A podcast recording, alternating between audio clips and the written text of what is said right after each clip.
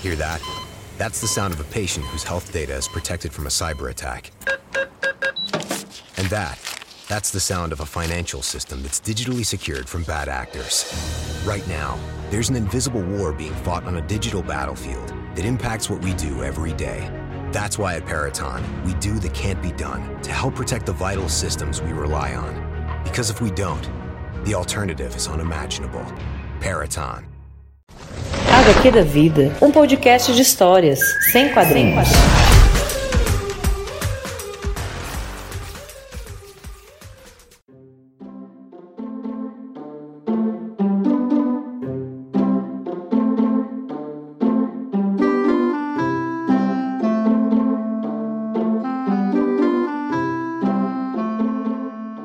Olá, ouvinte! Estamos com mais um HQ da vida.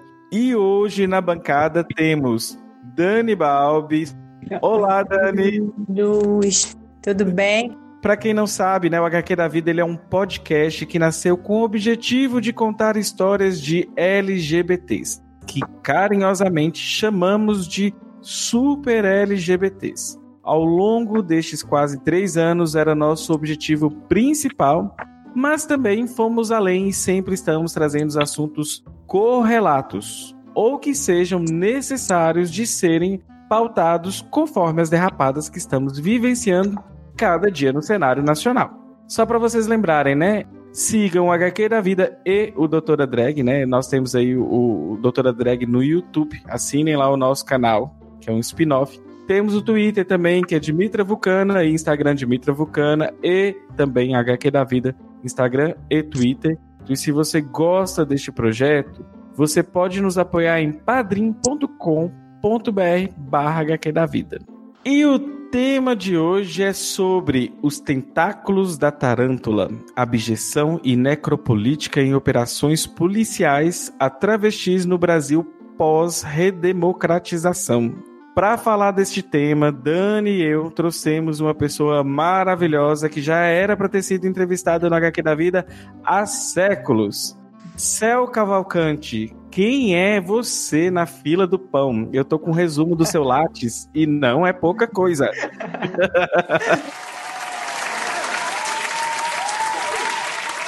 Olá, gente. Muito, muito obrigada pelo convite e pela oportunidade de estar aqui conhecendo vocês e trocando e aprendendo. Quem é céu na fila do pão? Bom, resumindo, eu sou pernambucana, sou psicóloga, sou trans. Atualmente eu moro no Rio de Janeiro e faço doutorado em psicologia e também sou membro de uma associação que a gente tem aqui no Rio, que é a Associação Elas Existem, Mulheres Encarceradas. E aí venho trabalhando com algumas coisas, pensando em algumas outras, me incomodando com algumas outras. É isso. Gente, olha só, a Cel tem um currículo, quem gosta de latear as pessoas, eu gosto para entender, na verdade, qual é a trajetória que a pessoa Sim. fez, sobretudo que a gente está com um artigo em mãos, né? Vamos deixar um link aí para vocês. Quando eu li esse artigo, eu achei super interessante. Eu não sabia desse artigo quando eu convidei a Cel, mas eu sabia que ela teria alguma coisa interessante para falar dentro dessas temáticas. E aí, esse artigo é uma maravilha, eu acho que gera grandes debates e debates de coisas que permeiam até hoje. Para quem já ouviu o HQ da Vida, eu indico vocês ouvirem o HQ da Vida que a gente fala sobre o documentário da Rita Moreira, que é o The Hunting Season, ou Temporada de Caça. Ele fala também é, sobre a Operação Tarântula, mas com um viés assim mais é, branco, cisgênero, da classe artística à época que estavam, né, protestando sobre não só isso, mas também a morte lá do, do, do artista que faleceu, que me fugiu o nome dele aqui agora, mas ele era o irmão, era o Celso é o ou o irmão, do, do Celso? É o irmão do Zé Celso. Irmão do José Celso. É. Então a gente assim vê que apesar de tudo é uma construção de narrativa, né, de pessoas brancas, classe média, da classe artística ali, então é uma outra construção de narrativa e quiçá nessa época ter uma trans construindo essa narrativa seria difícil, né, Cel? Uhum, com certeza, infelizmente. Sim, é, eu fico pensando assim, como que, que nós passamos aí 32 anos, algumas coisas mudaram, mas algumas coisas ainda permanecem, né? Enfim, Céu, eu acho que o interessante a gente falar aqui é começar a falar da importância, né?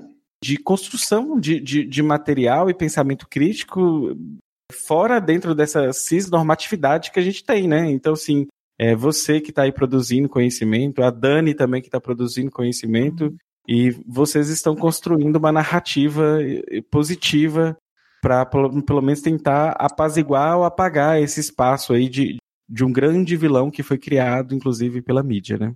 Uhum. E aí é bem legal pensar como que se constroem esses vilões, né? E como que esse imaginário de construção de um outro acaba atravessando tudo até hoje e acaba voltando, se atualizando. Tá atento a isso é muito, muito fundamental. É, eu fico pensando em como é que as políticas públicas de inclusão são instrumentos eficazes para a gente poder mudar a estrutura, não só, mas a forma de inserção no imaginário coletivo de pessoas que são marginalizadas, né? O que, sobre quem pesa o estigma da marginalidade, como no caso pessoas trans, pessoas negras, mulheres de modo geral. E aí talvez disputar, inclusive, a construção dessas políticas de inclusão é bem fundamental. Acho que eu estou só falando uma, uma questão que vocês já, já sacam, já trabalham, mas aí até a própria política de inclusão acaba sendo um, um, espaço de disputa, né? Para que ela não acabe sendo inclusão só de superfície ou inclusão só até certo ponto e aí até certo ponto não. Então, tá dentro da construção de todas as esferas é muito fundamental. Você falando de, de, dessa política de inclusão, eu estava lembrando aqui do nome social, né? O nome social uhum. era como se fosse um paliativo uhum. para poder chegar em um local melhor, né? E ainda bem que os tempos mudaram, mas o nome social a qualquer hora podia cair por terra, é uma coisa que. E ele tinha uns não... limites, e, e, tem um debate, é que eu acabei fazendo esse debate de política de nome também, na época da dissertação. E na época eu lembro que a Berenice escreveu um texto que ela chamava a política de nome social de uma gambiarra legal. Que ela dizia que era como se fosse uma gambiarra que a gente faz que só aponta para a ausência de uma legislação específica. Então, como que a gente não tinha uma lei de identidade de gênero, que a gente ainda não tem, e como na época, até bem pouco tempo atrás, a gente não tinha sequer a possibilidade de mudança de documentos por uma via mais fácil, a política do nome social era uma gambiarra que alguns microcontextos faziam, assim, fazem ainda, para tentar suprir. Só que o limite dela é a parede do lugar que criou ela. Tipo, e esse é o uhum. que as pessoas faziam. Tipo, ah, a universidade, digamos, sei lá, a UERJ fez. Quando você atravessa a rua, não vale mais nada. Acabou o seu direito. e com muitos limites, né? Porque não, não, dificilmente veio acompanhada de uma política de educação dos agentes que implementam, porque não é um nome social, é a inclusão da identidade de gênero no âmbito institucional daquela instituição e é descolado, né? E além disso é, é isso, quer dizer, alguns documentos são permitidos, outros não, porque aí o que explicita é o fato de ser como você bem apontou, uma gambiarra legal, porque ainda que funcionasse bem no âmbito da universidade integralmente e que fosse um instrumento de fato a serviço do reconhecimento da nossa identidade de gênero naquele espaço, saindo dali, né, o, o valor do, do, da formação, que é de fato o diploma com tudo que ele apresenta, vem no, no, no nome, no antigo nome, né? Nome Isso. de batismo. Isso tudo tem um jogo muito perverso, assim, que a gente sempre precisa olhar com cuidado de que uma coisa que eu acabei aprendendo na prática, inclusive, é que todas as legislações, ou, ou todas as leis, ou, ou, todos os regimentos, eles só ganham vida quando eles encarnam no servidor que está na ponta. Não adianta nada ter toda uma legislação maravilhosa se quando chegar na hora, cara a cara com a pessoa que vai me atender, a pessoa simplesmente, não, não vou reconhecer isso, vou chamar você de fulano, e aí, e aí se acabou, sabe? Que é, por exemplo, na política do nome social em universidades, a coisa mais comum são os professores que se negam, os servidores que se negam, ou mesmo no SUS, que a gente tem uma portaria desde 2009, e a coisa mais comum até hoje são servidores de posto de saúde, seja lá de qual equipamento for, que na ponta se negam. Aí a complexidade é essa, já que é uma gambiarra, como é que a gente faz essa questão chegar na ponta e encarnar, fazer com que aquela pessoa que está na ponta, que é quem vai validar ou não, faça a, questão se operacionalizar. É verdade. É Exatamente. Tem, e tem que passar pelo selo cisgênero, cisgênero de qualidade, né? É o que é terrível, né? Agora, ô Céu, eu queria assim que para o ouvinte entender né? Que a gente, vocês estão falando aí de que nós cisgêneros e, e, e vou me incluir, incluir nisso, né? Acho interessante, importante me responsabilizar. Existe uma construção de uma narrativa no Brasil desde sempre, mas especialmente alguns momentos da história do país. Essa construção ela é mediática, essa construção ela, ela vem sendo exposta de forma, né, numa linha temporal muito grande. E aí, no artigo seu, você coloca a questão de que tem a epidemia de HIV AIDS na década de 80, tem a, a criminalização da prostituição como elemento central aí, somado, né, a focar nos corpos trans, sobretudo. A gente vê que não existe essa mesma narrativa focada em gays cisgêneros de classe média que também adoeceram à época. Tem também que você colocou a construção do Código Penal, que é no artigo 130, uhum. que diz que expor alguém por meio de relações sexuais ou qualquer ato libidinoso a contágio de moléstia venérea de que sabe ou deve saber que está contaminado tem uma pena e uma detenção. Juntando isso tudo numa salada mista, nós temos o Brasil da década de 80, que culmina dentro de uma operação chamada Operação Tarântula, né? E aí você vai dialogando com outros autores para poder construir e mostrar esse argumento. Talvez partir do início aí só para mostrar ao ouvinte, né, como que funcionou, como que iniciava, só para ele se localizar no tempo e como essas políticas funcionaram, funcionaram, né? E aí, só para contextualizar também para a pessoa que está ouvindo, para o ouvinte, isso que a gente está tá falando parte de um artigo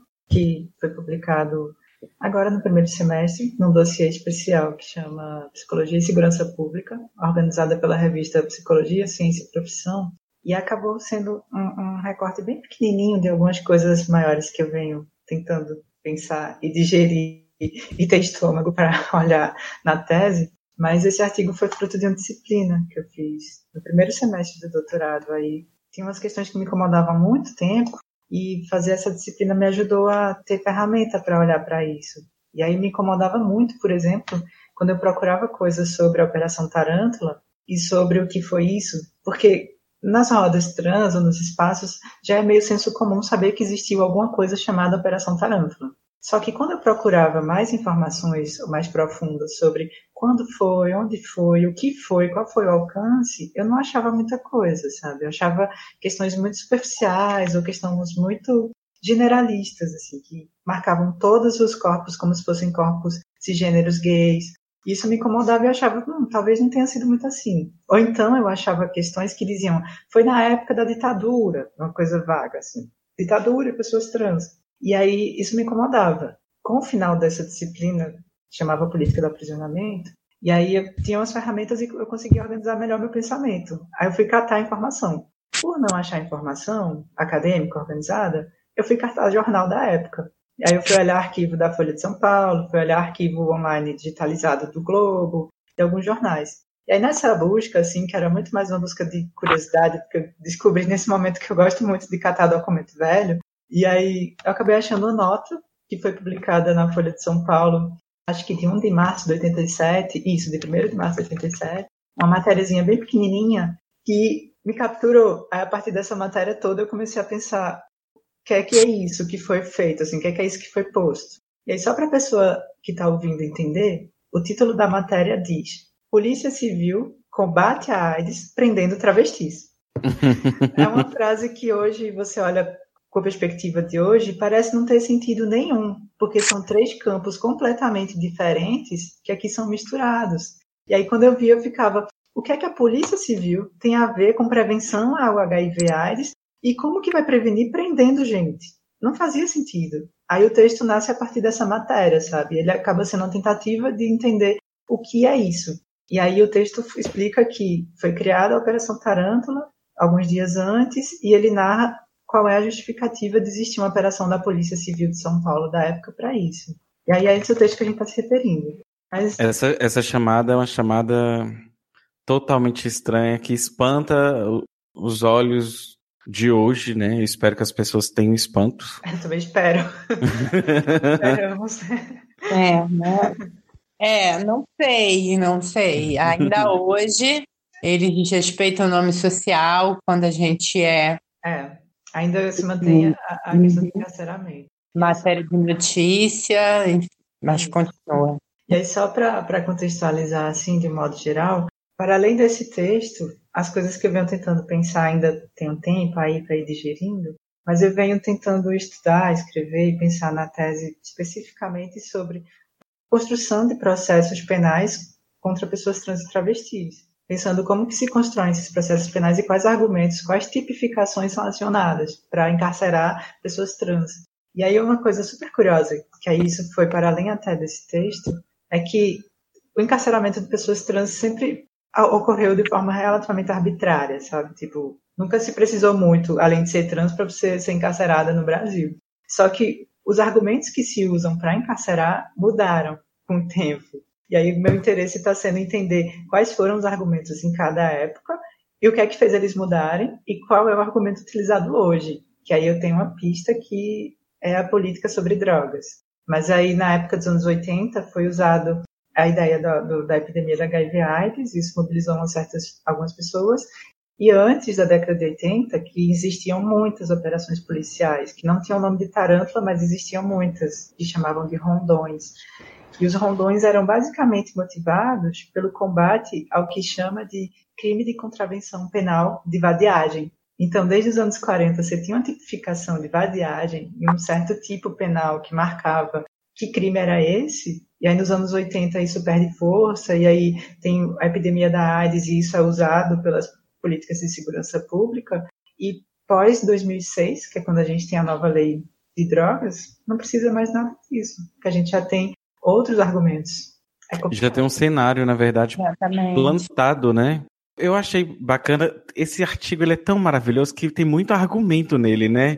Uma coisa que eu achei interessante é que vocês partem de outros autores para falar, né, que a sociedade ela cria uma noção do que, que é civilizado, né? E isso no Brasil vem desde o Brasil pós abolição da escravatura, né? Que o ideal do homem é o, é o homem branco, ele é tem que ser europeu, ele tem que ser cristão, é heterossexual e também tem aí o acréscimo da cisgeneridade e até mesmo se a gente pensar hoje, atualmente, temos também as pessoas intersexuais militando, então até um homem endossexual, né? E tudo que foge disso é, é do campo da abjeção. E aí vocês falam muito sobre do, do que, que é o objeto, né? Podia explicar um pouquinho para o ouvinte como que é, é, situado, né, essa narrativa do que, que é o objeto para as pessoas entenderem um pouquinho também. abjeção, eu, eu ri, né, porque abjeção é um conceito, é um conceito relativamente denso, que ele passou a ser mais usado ultimamente, quando a Judith Butler começa a usar ele um pouco no Corpos que Importam, mas ele é um conceito que começa a ser germinado de uma forma mais complexa nos anos 80 com a Júlia Kristeva, que é uma linguista, feminista, que ela escreve um livro que chama Os Poderes da Perversão. E nesse livro, que ela usa uma certa linguagem da psicanálise, ela vai entendendo como que a construção de normalidades, de tudo que é normal, sempre tem uma fronteira e precisa-se que essa fronteira seja delimitada pelo fora. Deixa eu ver como eu explico isso de uma forma menos abstrata. É como que se, para definir o que é aceitável, o que é desejado, o que se espera que as pessoas sejam, você tem também que definir o negativo, o que você não quer que as pessoas sejam, de jeito nenhum. E aí esse lado de fora acaba criando o lado de dentro. Ah, nós somos pessoas aceitáveis, cidadãos de bem, pais de família, porque aquelas pessoas lá não são. Então, nós nos compomos sempre em negação àquela outra. Não somos aqueles outros. Então, nós somos os melhores, os, os que devem viver. E aí, o conceito da objeção vai falando um pouco isso, assim, sabe? Sobre como que se precisa criar um limite entre o que é desejável, o que se espera que todo mundo seja, e esse limite do que se espera que todo mundo seja é criado apontando quem que está fora disso, quem não é humano, quem é outra uhum. coisa, quem é animalesco, quem é incivilizado, quem não tem cultura, quem está fora. E aí a gente olha para as pessoas que estão fora e por isso a gente se reconhece como não sou eles, então eu sou uma pessoa legal. E de modo geral e muito sucinto e muito raso, é um pouco essa a ideia da abjeção. Só que aí algumas autoras acabam usando essa ideia para explicar como que a gente cria no nosso sistema uma hierarquia entre algumas vidas que importam e outras vidas que não. entre quem se cria um discurso que precisa morrer e quem tem uma vida supervalorizada e que se essa pessoa, por exemplo, morrer, vai criar um luto coletivo. Eu acho, Bel, que como é extremamente abstrato, uhum. Nietzsche, que constrói esses grupos e que vai desembocar na abjeção enquanto ferramenta organizativa, em momentos em que isso não mais se sustenta, em que, por exemplo, uma família tradicional e, enfim, uma família com alguns limites do que a gente considera tradicional, quando se começa a perceber o quando ela é levada a se confrontar por força maior com, por exemplo, vidas trans como a nossa, uhum. que estão muito mais enquadra muito mais próximas delas, uhum. daquelas pessoas, do que elas imaginavam, isso cria um, uma tensão, um enorme estranhamento e um desconforto. E a solução, e acho que a gente vive isso no momento histórico, é o que fazer. Na verdade, a questão se torna o que fazer com essas pessoas, já que é flagrante que não se sustenta a diferenciação entre nós e elas. Infelizmente, no presente histórico, ganha força a ideia da execução. A eleição que nos acometeu no segundo turno de outubro do ano passado é uma resposta nesse sentido dolorosa e triste. Acaba sendo sempre uma constante disputa, né? Já que as fronteiras são muito móveis, já o que está dentro do que as pessoas conseguem lidar do que está fora é móvel, é uma disputa constante, a gente tem vivido um momento em que essas disputas têm ficado mais duras. E um grupo grande de pessoas tem disputado uma normalidade cada vez mais dura, uma normalidade cada vez mais branca, mais rica, mais cristã, mais heterossexual, cisgênera, endossexual, assim. Tem sido uma disputa que é uma resposta direta, concordo contigo, Dani. Há outros corpos e outras vidas terem entrado de uma forma porosa nos espaços todos e ter obrigado as pessoas a saberem que a gente existe e que a gente está aqui viva, disputando o mesmo mundo.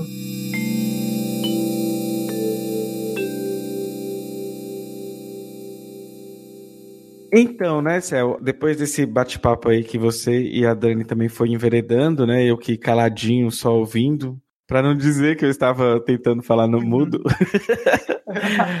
Ah, mas aí a gente, assim, a gente poderia também costurar, né, este, essa fala sua sobre a relação, né, da, da, incapacidade de defesa que existe, né, que vocês pautam esse argumento dentro do artigo, baseada na incapacidade de produção de, né, eu coloquei barra e compartilhamento do pensamento, de pensamento crítico, né? Como assim isso funciona, só para as pessoas entenderem como que isso é um ciclo vicioso que perpetua, né, as opressões. Eu acho legal ter chamado a atenção para isso, que esse acaba sendo um ponto que no, no texto, em geral, as pessoas que leem passam batido, mas para mim ele é muito importante, porque ele é uma fala de uma travesti maravilhosa, que é a Cláudia Rodrigues. E, e, ela tem uns textos muito, muito legais. O mais conhecido deles é o Manifesto Horrorista Travesti.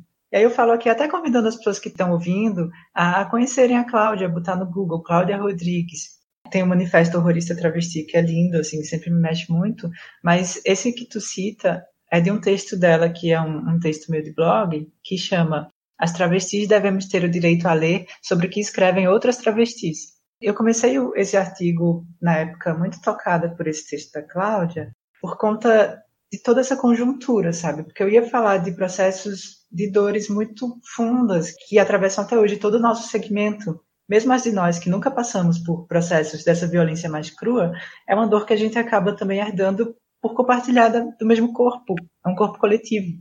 E a Cláudia começa falando de que o processo de produção de narrativa é uma defesa. É uma defesa quando a gente vive um mundo que quer matar a gente o tempo todo, quando a gente vive um mundo que quer silenciar, um mundo que quer deslegitimar a nossa própria vida, dizendo que a gente nem é de verdade e que precisa uhum. morrer.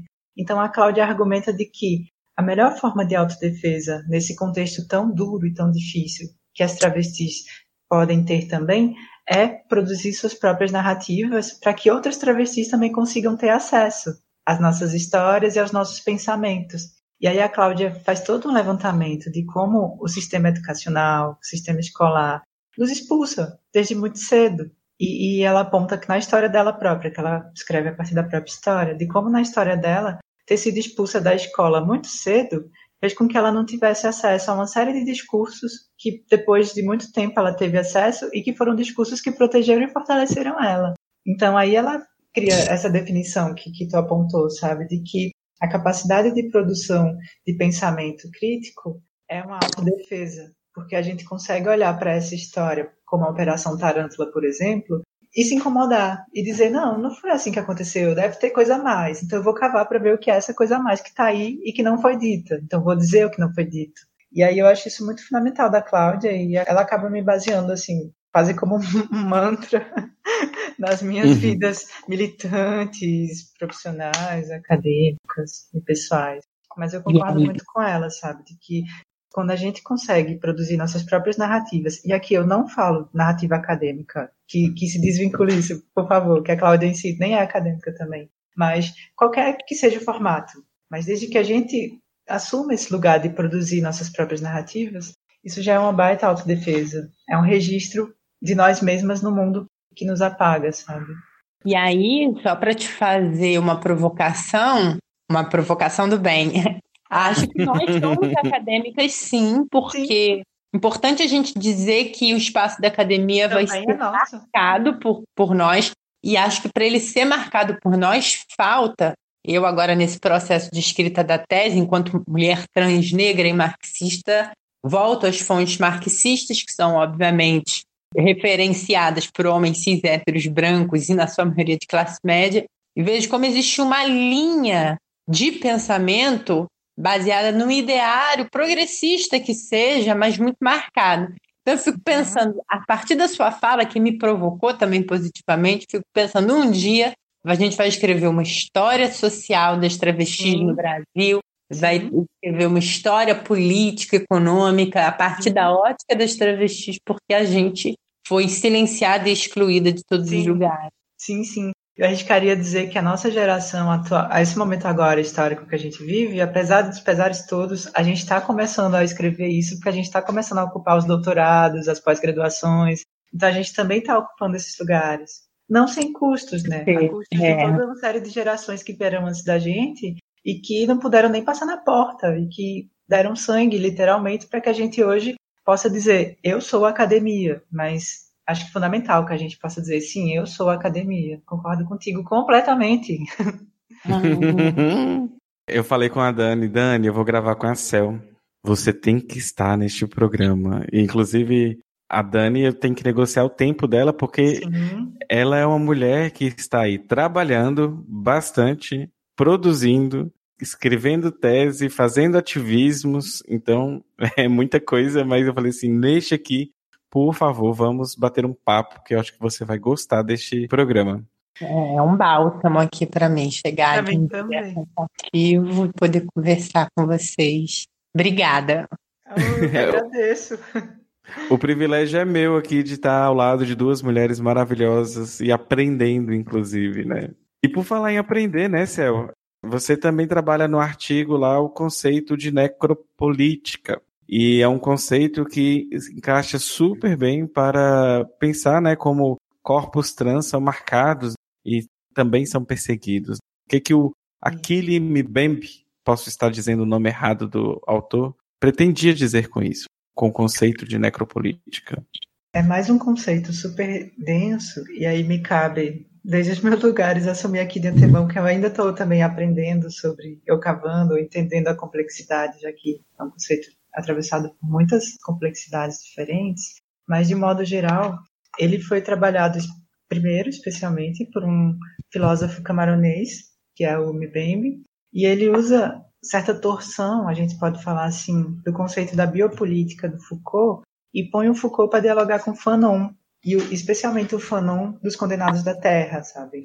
E a partir desse diálogo do, do Foucault com Fanon, ele propõe outros enunciados para as lógicas da, da biopolítica do biopoder. E ele vai pensar como que a morte e a violência são ferramentas de soberania, são ferramentas políticas, inclusive, ferramentas políticas de composição de Estado, ferramentas políticas de composição de grupos e de sujeitos soberanos em detrimento de outros. Para não ficar de modo abstrato, tentando simplificar um pouco na medida do possível e correndo o risco de também estar tá está sendo rasa, já que é um conceito super denso, esse conceito ajuda a gente muito, muito a pensar de como as organizações sociais, de como os estados ou de como as políticas, sejam quais forem, elas fazem uso da violência e fazem uso da morte como ferramenta de organização das populações. E aí o conceito, de modo um pouco geral, ajuda a gente a pensar isso. E aí nesse artigo, por exemplo, ele ajuda a gente a pensar como que, porque tem um, um tema central na ideia de necropolítica, que é a ideia de, das políticas da morte.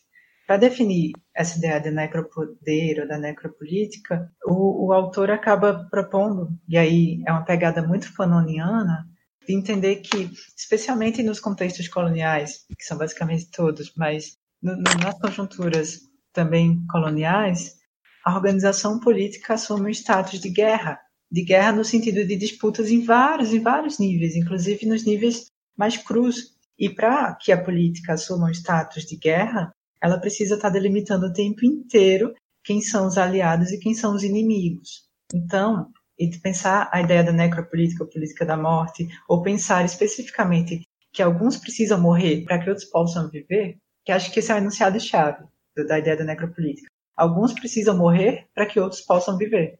Só que você precisa delimitar o tempo inteiro quem são aqueles outros que precisam morrer. E como que se delimita quem somos nós, quem são os outros? E a delimitação é a partir do que ele chama, e alguns outros autores chamam também, de políticas da inimizade. Então, você cria uma organização coletiva, uma organização social que se pauta na construção do inimigo. Então, o nosso grupo precisa delimitar quem é o inimigo. E se esses outros são os inimigos, toda a tática de, de lidar com eles vai ser uma tática bélica, inclusive de morte, inclusive de políticas de morte e de extermínio tem um texto que chama Necropolíticas. É bem fácil deixar, só botar no Google, que é quando esse debate se abre de uma forma mais abrangente. Mas no texto ele pensa, por exemplo, um contexto da Palestina, um contexto de uma certa organização social da Palestina, e quando essa delimitação de quem somos nós, quem são os outros, criou uma série de inimigos, populações inteiras que foram, de certa forma, declaradas inimigas, e a partir daí se cria uma série de políticas estatais de extermínio, políticas muito bélicas. E aí, você falando sobre o Estado da Palestina, a gente fez um programa especificamente sobre pinkwashing. Uhum. E como que isso funciona. Eu vou até aproveitar esse, esse momento, desculpa até interromper sua linha de raciocínio, mas é porque, por exemplo, algumas pessoas entenderam que falar sobre Palestina e Israel, a gente está falando de forma antissemita, e não é. A gente está falando de forma antisionista, na verdade, e tem esses conceitos bem consagrados. Existem essas distinções. Não estamos falando do povo judeu, estamos falando de como que o Estado de Israel, as situações que a gente relatou aqui no podcast, em relação à Palestina, como isso funciona e como que isso é problemático, é, utilizar o, o pinkwashing como uma maquiagem, né, para esses problemas que eles existem. Enfim, é só um parêntese que eu vou aproveitar a oportunidade, que eu achei interessante abrir esse parêntese, mas eu, eu acredito que isso vai ter até sido falado no programa anterior, mas eu achei interessante deixar esse parêntese aqui para a gente construir essa narrativa positiva também, que a gente nunca seria antissemita, né? É. Não é disso que a gente está falando. E talvez seja bem fundamental marcar também que o MIBEM não, o campo de pensamento dele não é necessariamente esse, a Palestina. Ele pensa contextos coloniais de uma forma geral e conceitos uhum. de organização do Estado a partir do poder colonial. E ele ainda vai além, ele centraliza que para pensar essas questões, o critério racial é fundamental, muito fundamental, porque o critério de delimitação entre uns e outros também é o critério racial, o critério entre que divide as branquitudes das negritudes e de como isso é central para os projetos coloniais no mundo todo. Então, acho que pensar o MIBEB pede umas complexidades também bem para além das divisões de pensar sionismo, essas questões. Ele pensa outros lugares, assim, desde outros lugares. E aí, por exemplo, uma das dinâmicas que o autor marca para pensar sobre territórios coloniais é, é, também pensar que territórios coloniais são territórios onde o Estado opera pela lógica de um Estado de exceção. E se é um Estado de exceção, é um Estado onde os poderes instituídos eles se organizam de formas um pouco mais bélicas, de certa forma. E aí tem uns conceitos meio duros, assim, meio chaves e, e talvez meio chatos para a gente falar num podcast, mas fica a dica para procurar, porque isso dialoga basicamente em como o Estado que não está no seu funcionamento, entre milhões de aspas, normal, ou seu funcionamento jurídico desejado, fica um estado da exceção. E como é um estado político da exceção, ele opera pela lógica da soberania. Então vão ter alguns elencados ao lugar de soberanos que têm poder de decisão sobre todos os outros. E é um poder de decisão um pouco mais supremo, entre aspas. Assim.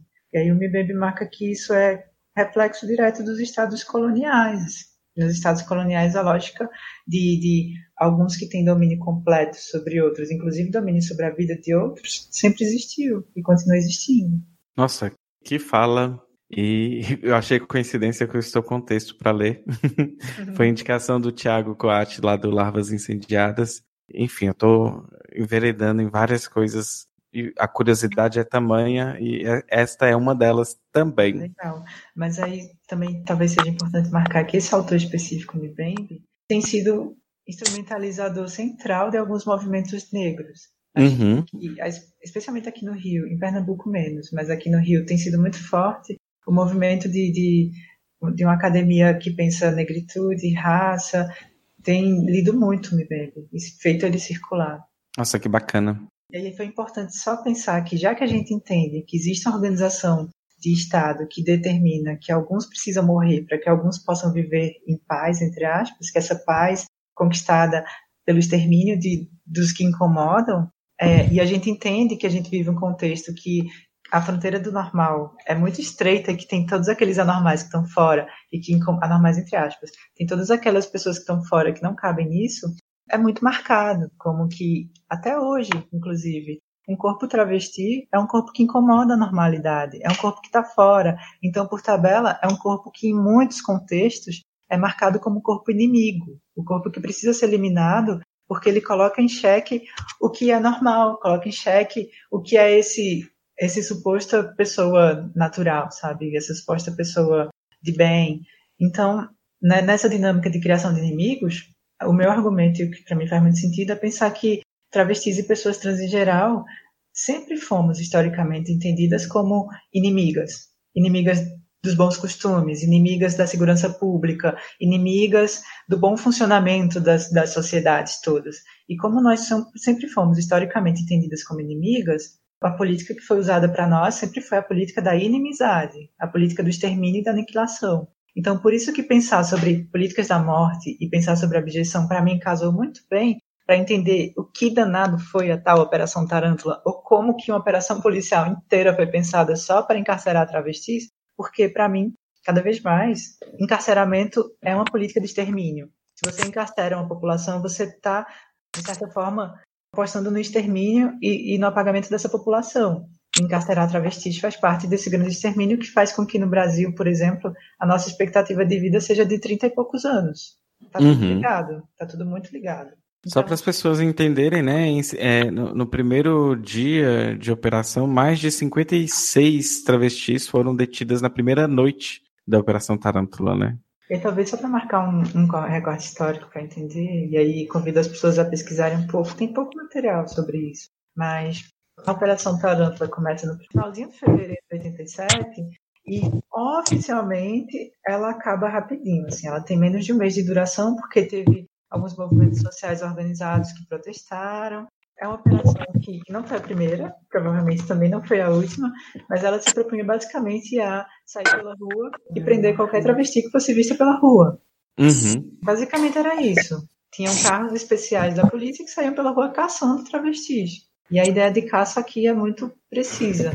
E durante a operação toda, acho que, que algumas centenas de travestis foram presas em menos de um mês. Ultimamente, aqui no Rio, o movimento de transexuais e travestis foi surpreendido com a expulsão de Indianari Siqueira do seu partido de origem, partido qual ela formou uma trajetória de militância institucional.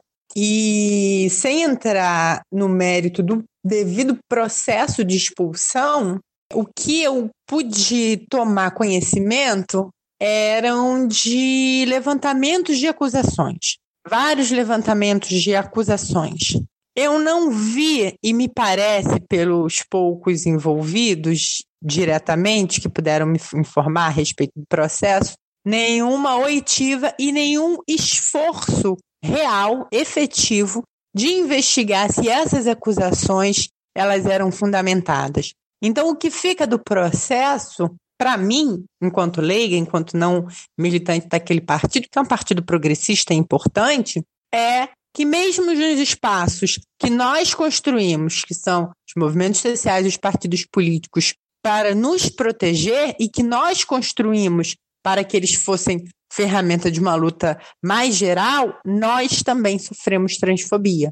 Nós, obviamente, vamos sofrer de forma muito semelhante ao que nós sofremos fora desses espaços, perseguição por sermos travestis. E aí os termos são violência, desconfiança, perigo, é, falta de caráter.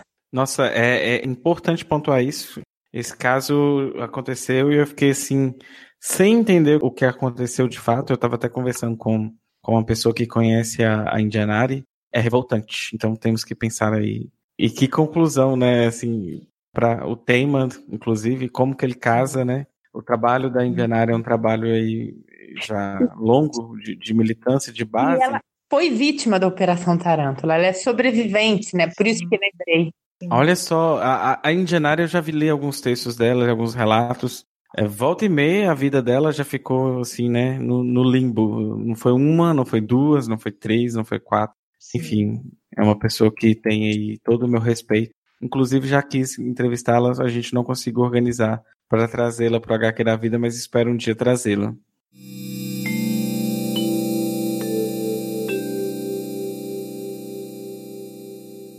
E para finalizar com essa colocação da Dani, que eu achei fantástica, eu vou ler aqui uma, uma citação do artigo da, da Cel.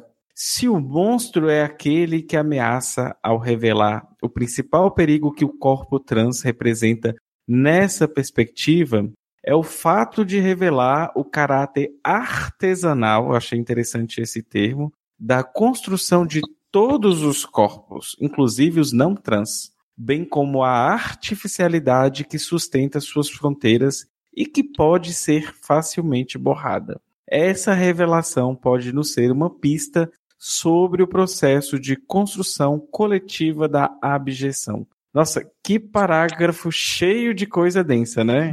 Sobre como o gênero não é, não é caixinha, como que isso também na sociedade. Enfim, eu fiquei blowing mind com esse parágrafo seu, Céu. Ai, que bom. Nossa, e me contemplou muito. Eu quero agradecer por você hum. ter escrito, estar tá pesquisando, por você estar tá viva, sobretudo. Oh, não por isso. Me emociona muito sempre essas trocas. Muito, muito mesmo. Hum. E aí, sobre tudo que a gente falou agora, né? o que tem me atravessado muito em níveis pessoais até também, é entender como que tem uma série de ideias, de pensamentos, de imaginários, que eu prefiro eu chamando de racionalidades, que são criadas décadas atrás, e como essas ideias vão se atualizando, se atualizando, se atualizando, e chegam hoje e justificam uma série de atrocidades hoje, inclusive, e que são as mesmas de décadas atrás, especialmente sobre mulheres trans, sobre pessoas trans, de que pessoas trans não são confiáveis, que pessoas trans são violentas, que pessoas trans são inimigas, especialmente.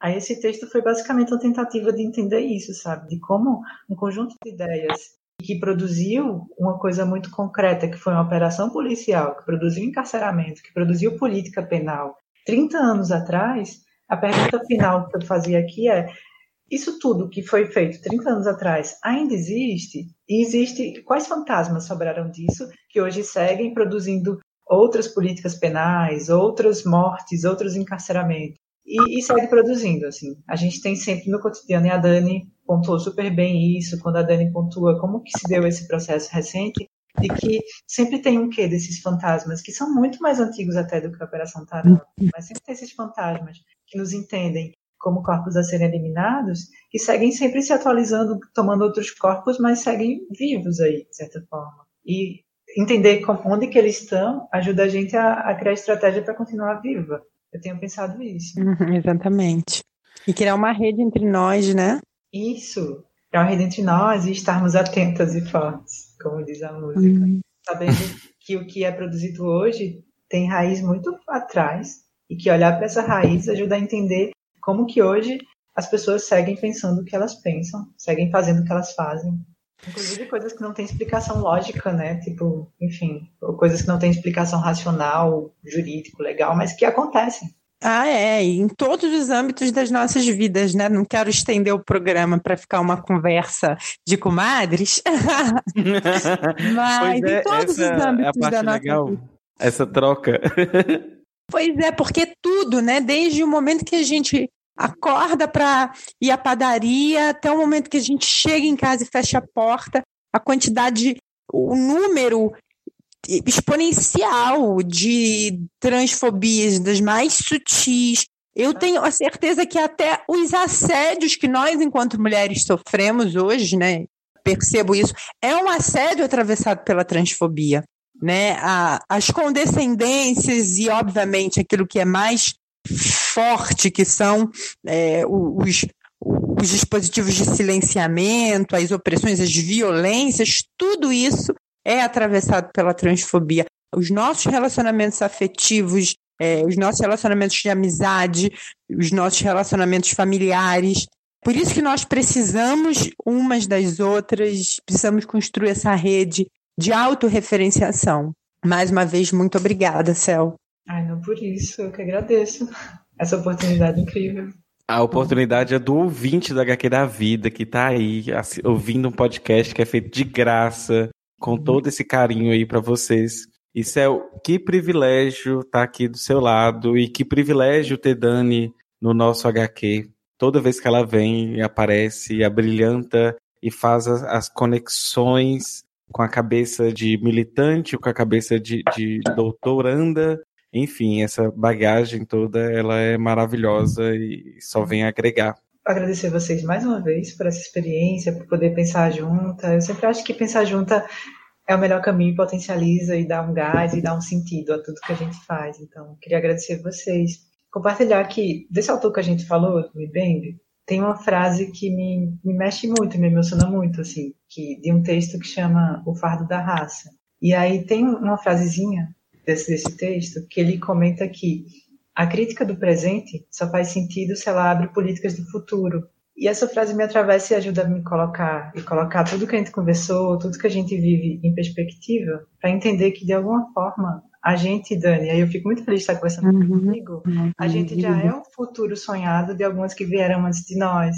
E ao mesmo tempo, fazendo o que a gente faz, a gente está abrindo outros futuros possíveis para as que vão vir depois.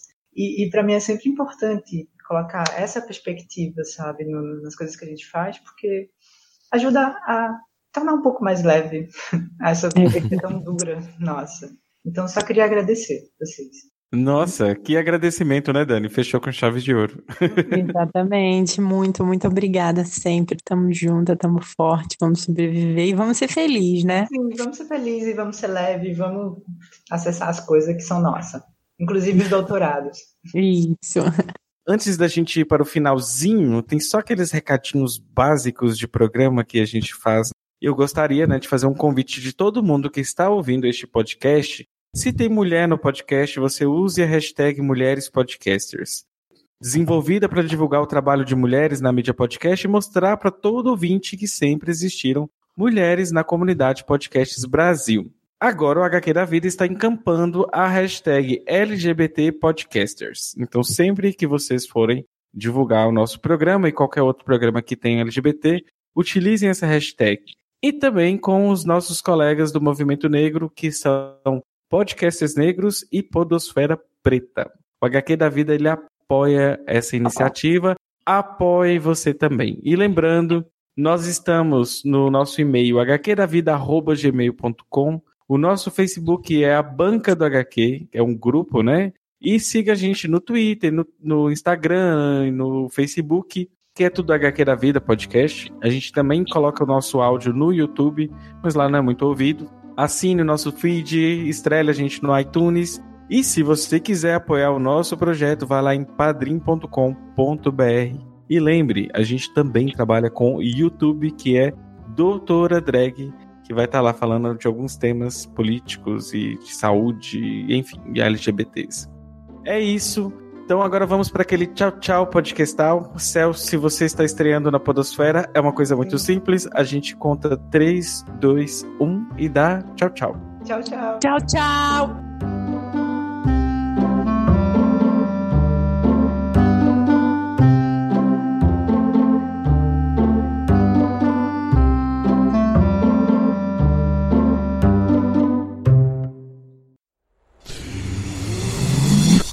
Half-Death.